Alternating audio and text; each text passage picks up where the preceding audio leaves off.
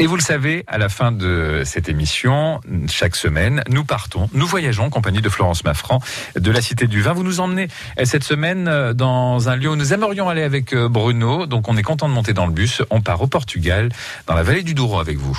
Oui, je vous emmène aujourd'hui dans une contrée belle et sauvage au nord du Portugal, où les coteaux abrupts en terrasse plongent dans le fleuve et font de la région du Douro une région tout à fait exceptionnelle. Imaginez un paysage sculpté par l'homme génération après génération en de longs serpentins de vignes qui suivent le relief des courbes des coteaux, un parfait paysage de carte postale. Alors on peut dire que les vignes bénéficient de conditions climatiques absolument idéales, d'un généreux ensoleillement euh, qui réchauffe le sol de schiste et de granit qui est si typique de cette région. Pourtant, c'est pas si idyllique. Le sol est rude, les cèpes de doivent se frayer péniblement un chemin à travers les couches de roches à la recherche d'un tout petit peu d'eau, tandis que le terroir de schiste va emmagasiner la chaleur avant de la restituer durant toute la nuit. En cette région, elle est séparée de l'océan Atlantique par des montagnes et elle est ainsi protégée des vents qui sont chargés d'humidité. Pourtant, le climat est particulièrement rude dans cette région d'Europe. Les étés sont secs et torrides. On avoisine les 40 degrés. Et les hivers sont particulièrement rigoureux. On approche cette fois du 0 degré. Avec en plus quelques fortes averses et un vent parfois violent. Figurez-vous qu'on a tendance à dire, pour définir le climat, c'est pas, écoutez bien, 9 mois d'hiver et 3 mois d'enfer. C'est pas rien quand même. Hein. Alors, toutefois, il y a quelques nuances en fonction de la sous-région où on va se trouver. Si on est plutôt à l'ouest euh, du Douro, on va davantage subir l'influence océanique, tandis que plus on remonte le fleuve vers l'est, Là, vraiment, les températures vont être extrêmes. Aussi, il va falloir euh, tenir compte de l'exposition des parcelles. Ça va être un facteur important. Donc, les, rives qui vont être au nord du Douro, elles vont être influencées par les vents du sud, qui sont secs, alors que les rives au sud, elles vont être exposées aux vents plus frais et plus humides du nord, avec un petit peu moins d'ensoleillement. Ça, ça va avoir un impact sur le raisin. Mais revenons au paysage, parce que c'est vraiment un paysage typique avec ces terrasses euh, de la vallée du Douro. Ce, ce paysage, figurez-vous qu'il est classé au patrimoine de l'humanité par de l'UNESCO depuis 2001 on voit différentes façons euh, d'aménager ces terrasses. Les vignes, elles s'inscrivent véritablement dans ce, paysage.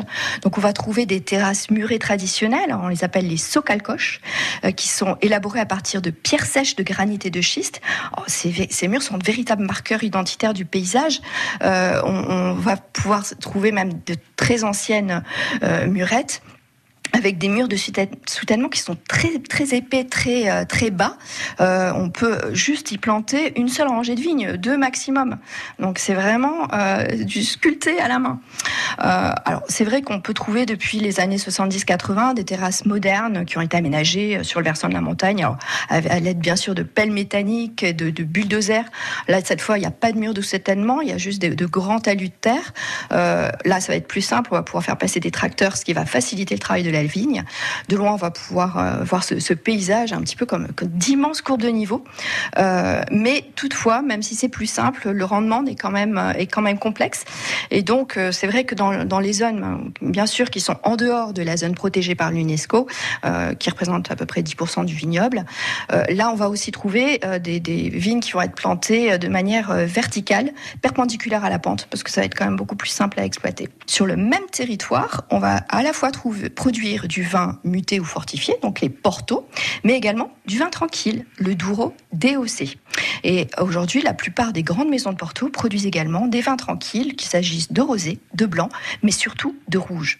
Ce qu'il existe, figurez-vous, plus de 115 variétés de cépages autorisées dans le Douro. Principalement, ce sont des cépages autochtones.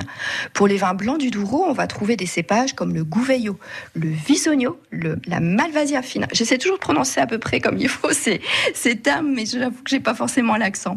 Le style des vins blancs est moins connus. Ils sont plutôt secs, floraux, avec des notes citronnées et minérales, et certains peuvent aussi euh, subir un élevage en fût. Tandis que les vins rouges vont être euh, issus de cépages comme le Touriga national, le Tinta Horis, le Touriga franca, parmi beaucoup d'autres. Euh, ils sont occasionnellement en monocépage, mais alors on va plutôt trouver l'assemblage. Leur style va être puissant, robuste, avec des notes boisées. Euh, ils ont un très bon potentiel de vieillissement, mais ils sont aussi appréciés jeunes pour leurs fruits vraiment intenses. Alors bien sûr, vous pourrez apprécier ces paysages magnifiques que j'ai essayé de vous décrire euh, dans la partie survol des vignobles lorsque la Cité du Vin sera à nouveau ouverte. Et puis dès à présent, vous pouvez aussi consulter les enregistrements des conférences qui ont lieu autour de l'exposition Porto, qui a lieu, bah, c'était déjà en 2018, et vous les retrouvez dans la médiathèque sur le site web de la Cité du Vin. Que le temps passe vite. Merci beaucoup Florence. Voilà, allez voir des images hein, sur internet de cette vallée du Douro. Bruno, ça vous a fait rêver Super, oui, superbes images. Il y a eu une très bonne émission coproduite par la Cité aussi et Arte. Euh, sur le Douro, qui, qui, était superbe. Merci beaucoup à tous les deux pour la saga Ferré racontée par Bruno Boidron sur France Bleu Gironde, hein, le fameux guide des vins de Bordeaux avec 19 éditions que les amateurs et collectionneurs adorent. Merci d'avoir échangé avec nous et d'avoir raconté cette histoire. Merci beaucoup Florence. Ma France retrouve la semaine prochaine. Je vous souhaite un très bon samedi par avance. À bientôt. samedi. Merci Florence, à au bientôt. Revoir au revoir. À bientôt. Au revoir. Dans quelques instants, comme chaque samedi matin, votre cabane Chanquet et vous retrouvez tous les liens de cette émission sur francebleu.fr.